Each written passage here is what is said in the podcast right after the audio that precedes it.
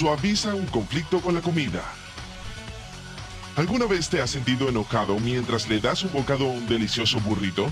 Probablemente no, a menos que hayas pedido una hamburguesa. El punto es que la comida es una excelente manera de calmar a la gente y de difundir situaciones incómodas. Digamos que te has metido en una situación de pareja y necesitas solucionar los problemas. En lugar de ir a tu casa o pasear por el parque, elige un restaurante para ir a comer. Una vez que pidas alimentos y los tengas delante, tu enfoque se dividirá entre el tema en cuestión y la comida que estás a punto de comer. La comida sirve como una gran distracción y puede aliviar la tensión, ya que comenzarás a preocuparte más por la comida que por lo que estás hablando.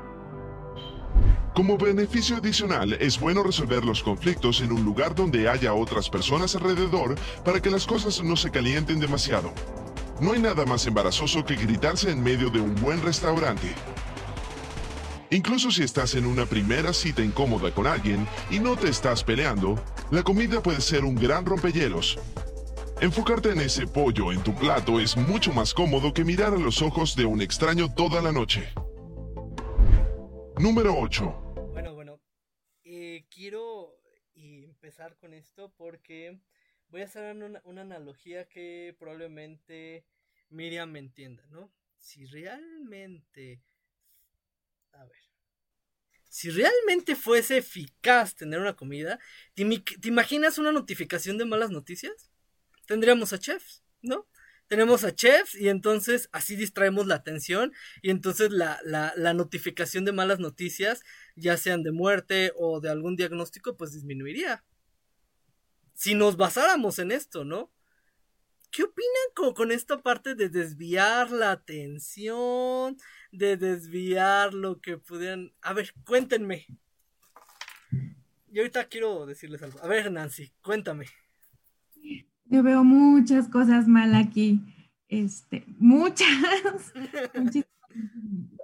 Para empezar, creo que es muy peligroso, como, como tú lo señalabas cuando, cuando empezábamos esto, eh, cómo esta información a, alguien le puede llegar y entonces la, la, la, obtiene, la acomoda y la, utiliza en el día a día, por, por, muchas cosas. O sea, lo primero que yo veo mal aquí es que le estamos ofreciendo a las personas a través de este video, o este video más bien le está ofreciendo a las personas una forma de hacerle frente a los problemas o de afrontamiento a los problemas que de manera inicial puede disminuir la ansiedad o puede disminuir el malestar que se está experimentando de pues, estar en una, eh, eh, agarrándote del chongo con la pareja y lo que quieras, pero es nada saludable a mediano y largo plazo.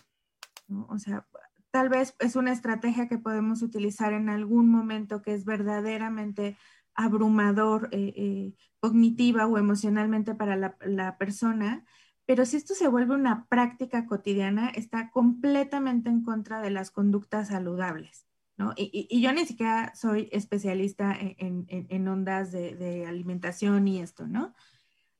Pero ahí estamos viendo este, el, posible nacimiento de muchísimas enfermedades o muchísimos trastornos relacionados con la, con la alimentación. Entonces, esto es algo que, que, sí hay que preocuparnos. La otra cosa que veo mal, mal, mal, mal acá y, aguas es em, que no le está ofreciendo verdaderas estrategias de, afrontamiento ni de regulación a las personas, ¿no? Es como, eh, y entonces mejor ponle atención al pollo porque está más padre y está más rico y todo, y al otro no lo mires a la cara, etcétera cuando eh, más bien lo que necesitaríamos es entrenar a las personas en la resolución de problemas. Hay muchos modelos, yo particularmente traigo mi, no lo ven abajo de mi sudadera, pero creo que me lo voy a poner si me invitan otra vez. Mi playera de eh, solución de problemas del modelo de NESU y NESU, ¿no? que, está ampliamente documentado en patologías eh, para pacientes, para cuidadores, en situaciones de, depresión en adolescentes, etcétera. Eh, y, lo que nos está proponiendo, por ejemplo, este modelo es modificar la orientación al problema, ¿no? Cómo las personas se plantan frente a los problemas y cómo los van cambiando o cómo van teniendo eh, conductas y, cogniciones, las podríamos juntar, eh, que te acercan al problema, ¿no? a ver, ya lo tengo ahí, ¿cómo lo resuelvo? ¿Cómo, ¿Qué herramientas tengo? ¿Qué recursos? ¿Los valoro? Etcétera. En cambio, esta recomendación que nos están dando es una orientación completamente negativa al problema, ¿no? O sea, salte del problema, si puedes con un pollo, si no con la hamburguesa, ¿no? Evítalo, por sobre todas las, eh, las, situaciones, evítalo. Em, creo que voy a abrir aquí un tema del que yo no soy experta, espero que alguien que nos esté viendo pueda complementar esto o ustedes chicos, pero eh, pues tenemos ahí también varios modelos que explican la conducta adictiva, por ejemplo, ¿no? Este, desde este, este enfoque eh, orientado más a, la negación de los problemas, etcétera. Entonces, a mí sí me preocupa. Se ve re padre y los dibujos están bien bonitos y el pollo, por supuesto, que se antoja. Y, y esto suena chistoso que, te vayas a, un restaurante elegante porque pues no vas a pagar miles de pesos en una cena para aventársela en la cabeza al novio, ¿no? Pero... ¿Quién este, sabe? aguas. Aguas. Alex Lazo. Ah, sí, en cómo el, nuestro sistema reticular actuador ascendente pues eh, se activa cuando hay un estímulo muy saliente en el ambiente y que imaginemos este supuesto. Estás eh, comiendo en un restaurante con tu pareja y resulta que te traen un pastel de chocolate delicioso, el cual es un estímulo saliente al cual vas a redirigir tus recursos atentivos, pero resulta que tu pareja está por terminarte y te va a decir que pues ya finalizó la relación.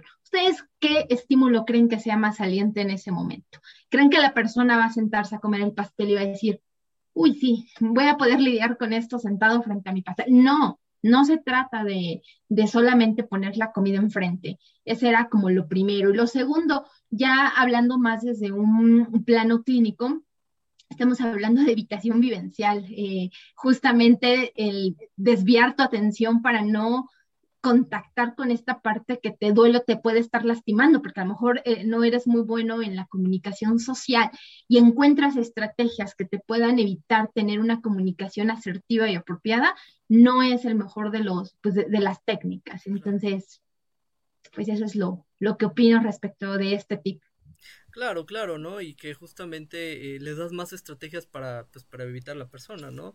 Y que al final de cuentas, pues, esta conducta de, de evitación, pues, se ve reforzada negativamente, ¿no? Entonces, pues, híjoles, puede salir a largo plazo, este, estos problemas de ansiedad que se mantengan, estos problemas, por ejemplo, eh, depresivos, entre otras cosas. Se me ocurren muchos problemas eh, eh, que suceden cuando hay altas tasas o tasas altas de reforzadores pues, No, obviamente, pues influyen más cosas, pero la evitación no va por ahí, y hasta un, este, un tipo de tratamiento orientado para, para, para poderle eso sería terapia de exposición, ¿no? Pero bueno, no queremos ir. Miriam. Me pareció curioso, pero justo lo que yo quería comentar sobre el, video es que, eh, pues bueno, aunque para empezar, pues podríamos decir que la distracción sí podría ser un principio psicológico importante, esto no tiene nada que ver con una forma de solucionar este tipo de problemas. Y creo que hasta es valioso comentarlo el día de hoy, porque ayer justamente fue el día sin dieta, me parece que se llama, que es como este intento por, por concienciar a las personas, sobre todo aquellas personas que están pasando por algún trastorno de la conducta alimentaria, sobre pues la importancia, ¿no? De esta alimentación sin eh, sentir la culpa, sin sentir la restricción que pudiera estar en concebir la manera de comer como dietas, ¿no? Y este, y bueno, creo que este tipo de estrategias pues creo que no van a funcionar del todo, porque a mí me gustaría preguntar realmente, y con todo el respeto, si las personas que, desde un punto de vista clínico, ¿no? Las personas que pudieran tener trastorno por atracón, las personas que tienen eh, bulimia, después de comer para distraerse de su ansiedad, de sus problemas que están presentando, se sienten mejor. La verdad es que no, porque después viene el círculo de la culpa y muchas rumiaciones y bueno, pues esto lleva a todas esas conductas que pudieran ser compensatorias para el caso de, la bulimia, por ejemplo. Y pues bueno, aquí me parece como algo importante decir que otra vez es como estar eh, yéndonos como por, como por la tangente, ¿no? Y no tocar como los temas centrales, como pudiera ser, y como bien lo decía Nancy, que un entrenamiento en solución de problemas, un entrenamiento en habilidades sociales, si de verdad tienes como mucha ansiedad por hablar con alguna persona en específico, si en, realidad estás como planteando comunicar tus valores, tus opiniones, algún deseo, pues creo que la, la, respuesta no va por comer algo y que te distraiga totalmente, porque, bueno, aparte ya vimos, como lo comentaba esta Ale, que la situación no va por ahí y no es algo tan sencillo. Y pues ya por último, es muy curioso pensar que hasta este dato adicional, que aparentemente no tiene importancia, pues termina siendo un poco más útil que todo su dato, eh, todo este dato que va poniendo de la comida. Y bueno, yo por último, eh, y creo que nos conviene a todos prestar atención, porque si te gusta mucho ese pollo, esa hamburguesa, esa pizza, cualquier, cualquier comida, y quieres empezar a odiarla, sigue usándola como mecanismo para evitar discusiones, porque, bueno, ante una repetida exposición, estimulación aversiva, pues lo más probable es que esa comida que te encantaba, pues se vuelva tu peor pesadilla. Claro, claro, ¿no? Y mencionas algo que me, que me parece bastante importante, ¿no? E, esta parte de, de digo, aquí lo vemos muy gracioso, ¿no? Con la comida y todo esto, ¿no? Pero algunas personas dicen, ay, antes de, de, tomarme o antes de tener una situación importante, te tomas tu clonazepam, ¿no? Y entonces, pues, también es otra forma, pues, de evitar totalmente. Y pues digo, no tengo que decirles nada, ¿no? Las revisiones sistemáticas de diferentes tratamientos para la ansiedad, mencionas, es lo peor que le puedes hacer a un paciente es darle estrategias para evitar. ¿No? Entonces, y de hecho, pues, este, de las, de los tratamientos ya cuando se desmantelan, pues son terapias de exposición, ¿no? Este, y terapias de exposición me refiero a que está el evento que es ansiógeno, ya sea este, eh, pues una conducta verbal, un pensamiento, conducta verbal, pensamiento, recuerdo, imagen, lo que sea, o pues ya sea un estímulo, un, estímulo ambiental que pues te está generando ansiedad. Mejor lo entrenas a que cuando, a que no evite, a que está ante esta situación que le está generando mucha ansiedad y que pues justamente lo pueda enfrentar, ¿no? Y pues al rato pues tenemos a parejas, ¿no? Es que, es que no sé cómo decirle pues que ya no quiero andar con él, ¿no? Y que pues me cae gordo y que todo esto, ¿no? Y que esperan a que algo haga mal él para poderse agarrar de ahí pues terminar, ¿no? Y pues esto es, pues, es un peligro, o sea, se ve con las buenas intenciones de informar, pero al final de cuentas lo que le estás dando al, al público general es una pistola y es, oye, mira, tengo técnicas de, de, evitación, póntelas y, y, mejor no enfrentes nada y pues que te vaya muy bien, pero sonríe, que nadie te quite la sonrisa, ¿no? Decrétalo. Decrétalo. ¿Qué pasó, Gabriel? ok, voy, voy, voy, ¿no? Ya para, para cerrar esta, eh, eh, eh este segundo mito, ¿no? Este, no venía preparado, pero lo organicé por, este, por apartados, ¿no? Este, primer, primer punto, ¿no? Este, creo que tampoco se trata de satanizar las, este, las estrategias de distracción, ¿no? Este, de hecho, las estrategias de distracción son sumamente importantes y, y tienen un nivel de evidencia considerable, pero, sí, aquí es donde entra el pero, ante situación, ante contextos y psicopatologías muy específicas, ¿no? Claramente, trastorno eh, límite de la personalidad, trastornos de control de los impulsos, ¿no? nos van a ayudar igual estas estrategias de distracción sensorial para que la persona que no puede controlar ese impulso, ¿no? persona que, por ejemplo, no, este, no sé cómo decirle a mis papás que estoy embarazada, ¿no? Este, y bueno, como no sé cómo decirles, este, pues voy y me como un montón de, me como dos litros de helado, ¿no? O me como este, 40 eh, litros, ¿no? Este, bueno, eh, a lo que quiero llegar es que las estrategias de distracción sensorial son útiles, pero en trastornos de la personalidad y de control de los impulsos. Siempre y cuando claramente sean guiadas por un profesional. Si tratamos de, de, aplicar estrategias de distracción sensorial en personas con ansiedad, no nos van a servir. ¿Por qué? Porque justo como lo han comentado este, eh, colaboradores, este, se van a convertir, lejos de distracción, a estrategias de evitación. Y eso, bueno, pues como profesional en tema de adicciones, nos van a llevar a consolidar un cuadro este, eh, adictivo, ¿no? Claramente, ¿no? Sé cómo afrontar los este, problemas, ¿no? No sé cómo este, eh, enfrentar el problema que tengo en el trabajo y pues la forma en la que tengo, la que he aprendido a enfrentarlo es este, tomando, ¿no? O como no sé, o como he acumulado a lo largo de, del día este, tanta tensión, la forma en la que lo libero es que después de la hora de la comida me echo dos cigarros, ¿no? O, tengo ya mis horarios tan, tan establecidos ya de una manera condicionada, ¿no?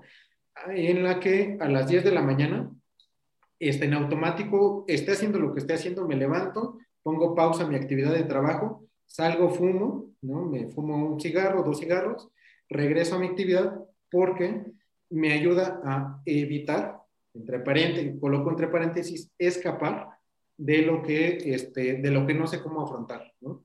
¿Qué puede pasar con esto? Primero, generar como tal un proceso adictivo y segunda, generar un condicionamiento que no es adaptativo y que va a eh, repercutir en mi salud, ¿no? Claramente, o llevándolo ya al ejemplo o, a lo del video, porque creo que me desvío un poquito del tema, como siempre lo hago, ¿no? y siempre me lo reclaman mis alumnos, este, eh, pero esto me va a llevar a, este, a, condicionarme a cosas que no son adaptativas, ¿sí? me va a llevar a, tener fugas, ¿no? Este, no sé cómo decirle a mis papás este, tal problema y como no sé cómo hacerlo, ¿cómo? ¿No? No sé cómo hacerlo y bebo, fumo, y bueno, pues, de ahí me puedo ir hacia otro tipo de sustancias, ¿no? Este era el primer punto, este, me voy un poquito más rápido para no, este, eh, para no extender tanto esto. Base clara para todo esto, condicionamiento, ¿no? Este, yéndonos hacia una eh, perspectiva conductual meramente ortodoxa, todo lo que hagamos este, pues está condicionado y vamos este, adaptándonos a condicionamientos, ¿no? Vamos aprendiendo o introyectando a nuestro nivel personal este, eh, ciertos condicionamientos que nos llevan a saber o nos llevan a creer cómo afrontar los problemas y cómo, cómo afrontar las cuestiones que van pasando en vida diaria. Que pues esto se ve como contextualmente hablando, ¿no? Porque, por ejemplo, eh, estoy pensando, si eres sometido constantemente a una situación subversiva y esto pues este, disminuye, por ejemplo, eh, pues, no sé, este, tu tristeza o disminuye, por ejemplo, el malestar que puedas estar teniendo, pues también se refuerza positivamente, ¿no? Y pues estamos hablando, pues hay múltiples cosas, ¿no? Estoy pensando en, condicionamiento clásico, condicionamiento operante, estamos entrando también pues en programas de reforzamientos muy específicos, ¿no? Entonces también pues... Oye, tranquilo, tranquilo, recuerda que es una charla Claro, claro, claro, claro, ¿no? Y pues justamente, ¿no? Este, eh, para poderlo, este, retomar. Pero bueno, este. A mí me, gustaría compartirles, este, justo en esta idea que, decía Gabriel, ¿no? No, no vamos a, ponerle como la etiqueta de no a la habitación o no, bueno, más bien a la distracción, ¿no? Este, en procedimientos que se hacen en, el contexto hospitalario, que ahí es como el área en la, que yo me, desarrollo, la, distracción es un elemento importante a la hora de la intervención del psicólogo. A lo mejor nosotros eh, no hacemos procedimientos médicos como canalizar pacientes, bueno, estos serían procedimientos de enfermería, pero podemos estar ahí eh, contribuyendo a que el paciente se encuentre distraído durante estos procedimientos y que sean menos aversivos. Pero al momento, claramente. Al momento, exacto. Es que hacia allá, hacia allá iba. O sea, son estrategias en el momento en el que está eh, eh, la situación adversa, ¿no? Pero al mismo tiempo le enseñamos al paciente, en este caso, que estoy hablando del contexto hospitalario, que cuando esto, esto ocurra, ¿no? Que cuando tengan que canalizarlo nuevamente, que cuando tengan que tomarle muestras nuevamente, además de utilizar una técnica de distracción, podríamos utilizar una técnica de relajación y entonces le enseñamos respiración, ¿no?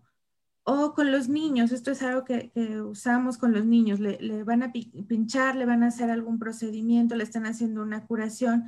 Al momento que estamos eh, en, estrategias de distracción, también estamos entrenando en otras habilidades, ¿no? Como, ¿cómo te estás sintiendo en este momento?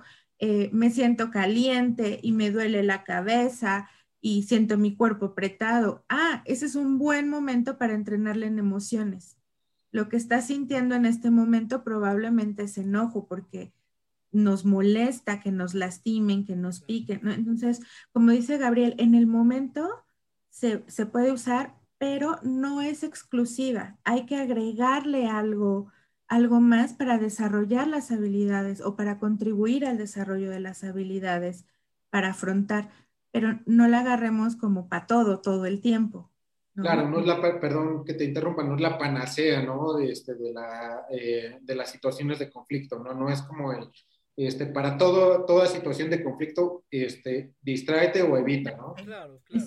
En algunos contextos es hasta contraproducente, ¿no? Eh, y resulta, de hecho, claro, para el título de la charla de hoy, resulta iatrogénico, ¿no? Porque solamente le estamos enseñando al paciente, si, si nos mantenemos bajo esa línea, solamente le estamos enseñando al paciente cómo evitar problemas, ¿no? Cómo estar quitando, quitando problemas y enseñándole, enseñándole, entre comillas, a ser feliz, a no y caer en este cliché tan, tan clásico y me atrevo a decirlo tan barato de, de decir, este, no, tú tienes que ser feliz siempre y los problemas tienes que evitarlos y no, este, quítate de todo conflicto, este, si alguien llega con un problema o te dice que algo está mal en ti, quítalo, no, a ver, espera, ¿no? Este, relájate, escucha, haz conciencia de todo, ¿no? Este, pon en práctica todos estos procesos cognitivos, ¿no? Que, este Claro, y que además, ojo, no estamos diciendo que la evitación no tenga su propia, su propia función, porque incluso desde el enfoque de la terapia de aceptación y compromiso, claramente está bien descrito cuál es la aplicación en la que la misma evitación tiene su proceso para el cual no conviene, pero para cuáles sí conviene clínicamente que se emplee la evitación. Entonces, no es que se esté en contra de la evitación, sino que se utilice en los, eh, en los mecanismos que sea válido y cuando la función lo requiera. Pero bueno. Claro que pues, y pues que al final de cuentas esto eh, va dependiendo de la función de la conducta, ¿no? Y también eso es una forma de detectarlo, ¿no? Eh, pienso que un error muy común cuando empezamos a, a, realizar, por ejemplo, intervenciones pues con pacientes y no entendemos justamente cuál es la función de la conducta y cuál es la función de la técnica, podemos llegar a darles estrategias. No porque seamos terribles terapeutas ni porque queramos dañar al paciente, ¿no? Porque si no, al final de cuentas no comprendemos. Y me quedo pensando, por ejemplo, cuando e, este, hasta es una broma, ¿no? Como de, este, ¿qué tienes, no? Es que me siento respiración diafragmática. ¿No? Respiración de... Es el paracetamol de los psicólogos. Exactamente, pero la realidad es que si tú nada más llegas y le dices respiración diafragmática y nada más le das un, medio, pues realmente es una cuestión pues paliativa, ¿no? No estás arreglando nada. Está... Oye, Vamos, vamos a traducirla. Creo que, creo que tenemos que traducirla. Y más que paliativa, o entender lo paliativo como poner un parche, ¿no? Pues... Pongo un parche. Bueno, o sea, me, refiero pues a la parte, antes de que Nancy aquí me, me, cuelgue y así, este, no, no, no, no, no a la parte de la ortotanasia, ni a la ah, parte de... No, no, no, recuerda, recuerda... Estoy bromeando.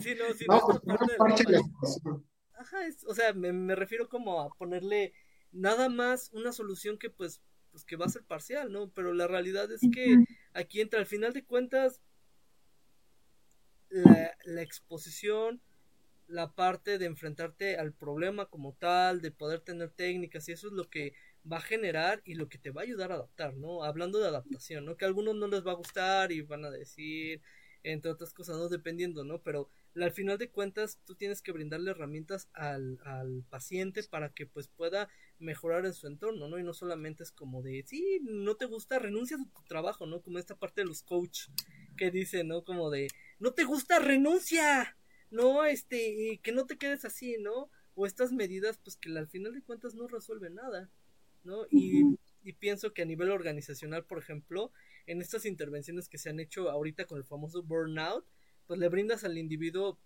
estrategias pues para que pueda pues manejar, tener mejor autocuidado, entre otras cosas, pero la realidad es que sigue ahí el problema, ¿no?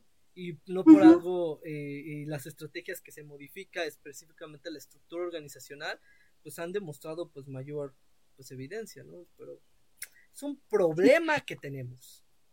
Creo que algo que podríamos concluir ahorita, o por lo menos yo podría concluir de, de los dos, eh, ¿cómo eran? ¿Consejos o qué eran? Trucos mentales. Trucos mentales que, que, vimos ahora. Es que puede ser producto de, del trabajo de gente bien intencionada, pero muy mal informada. ¿no? O sea, quien está detrás de estos, de estos videos probablemente, probablemente, y, y lo señalo, probablemente tiene un interés genuino en el bienestar de las personas y quiere contribuir y etcétera. El problema es que está mal informada. Y que, esto llegue a otras personas y, parece una solución tan simple poner atención a, la comida o parece una algo tan simple eh, el bostezo, etcétera. Entonces, se vende fácil, se, se, puede adquirir fácil en el sentido de, ah, mira, voy a hacer eso sin darnos cuenta que eso puede tener mayores consecuencias, ¿no? O sea, eh, creo que es como soluciones inmediatas eh, a, problemas que no lo son, ¿no? Y, repito, ¿no? Eh, las personas que están haciendo estos videos y otros que probablemente se, se vayan a analizar acá, pues están bien intencionadas, pero muy mal informadas. Me voy a un principio básico y perdón que interrumpa. Este, aplica claramente en, este, en estos escenarios en los que nos encontramos, creo que todos. Si no sabes qué hacer, mejor no hagas nada. Claro, claro, así de sencillo. Eh, pues lo, lo, lo, checamos, ¿no? Y que justamente es lo que vemos, ¿no? A veces eh, me, me, recuerda como a este, eh, este dicho, ¿no? Con buenas intenciones no basta, ¿no? Y, y, tú puedes querer ayudar mucho a la gente, pero pues si no tienes este conocimiento, si no sabes por qué funcionan las cosas, no te preocupes. Estudia, profesionalízate y ya después puedes darlo y mejor dejas a los expertos. Porque ahorita, por ejemplo, analizamos dos, ¿no? Y con estos dos trucos mentales que vimos hoy nos dimos cuenta de, Dios mío, o sea, imaginen un video digerible, ¿no? Imagínense una persona, un joven, un adolescente que ve y que se mete y dice, ah, yo quiero saber trucos mentales para poder... El riesgo que puede tener, ¿no? Entonces, yo siempre pienso, ¿no? Si no estás basado en evidencia, si no sabes por qué lo va a hacer, mejor cállate, ¿no? Y yo, yo no voy a ser tan amable como Nancy, ¿no? Mejor no, no, no hables del tema. Así de sencillo. Pues para cerrar, algo que quieran comentar, porque el día de hoy vamos a analizar 10 y lo del gato, pero pues se nos fue nada más en dos por lo que estoy viendo. Así es. Pues yo solamente para cerrar, eh, creo que valdría la pena que cada uno de estos eh, trucos que vayamos analizando al final cerremos justamente con la recomendación de lo que, lo que valdría la pena hacer para evitar justamente esta propagación de mitos. Y que hay que pues, sencillamente tener cuidado con la información a la que te acercas y que desde el momento en el cual pues no tienes citas confiables, eh, solamente mencionan, eh, investigadores dicen, psicólogos dicen, un estudio afirma y no hay nada de promedio, desde ahí es un buen punto para empezar a desconfiar. Incluso cuando a veces citan el artículo, es importante irse a la cita original y hacer una, una lectura a conciencia por justamente la mala interpretación que hay de estudios y que también se prestan para generar especulaciones dentro de la ciencia que nos llevan por caminos, pues tristemente, muy, muy, muy eh, poco éticos y con resultados desastrosos.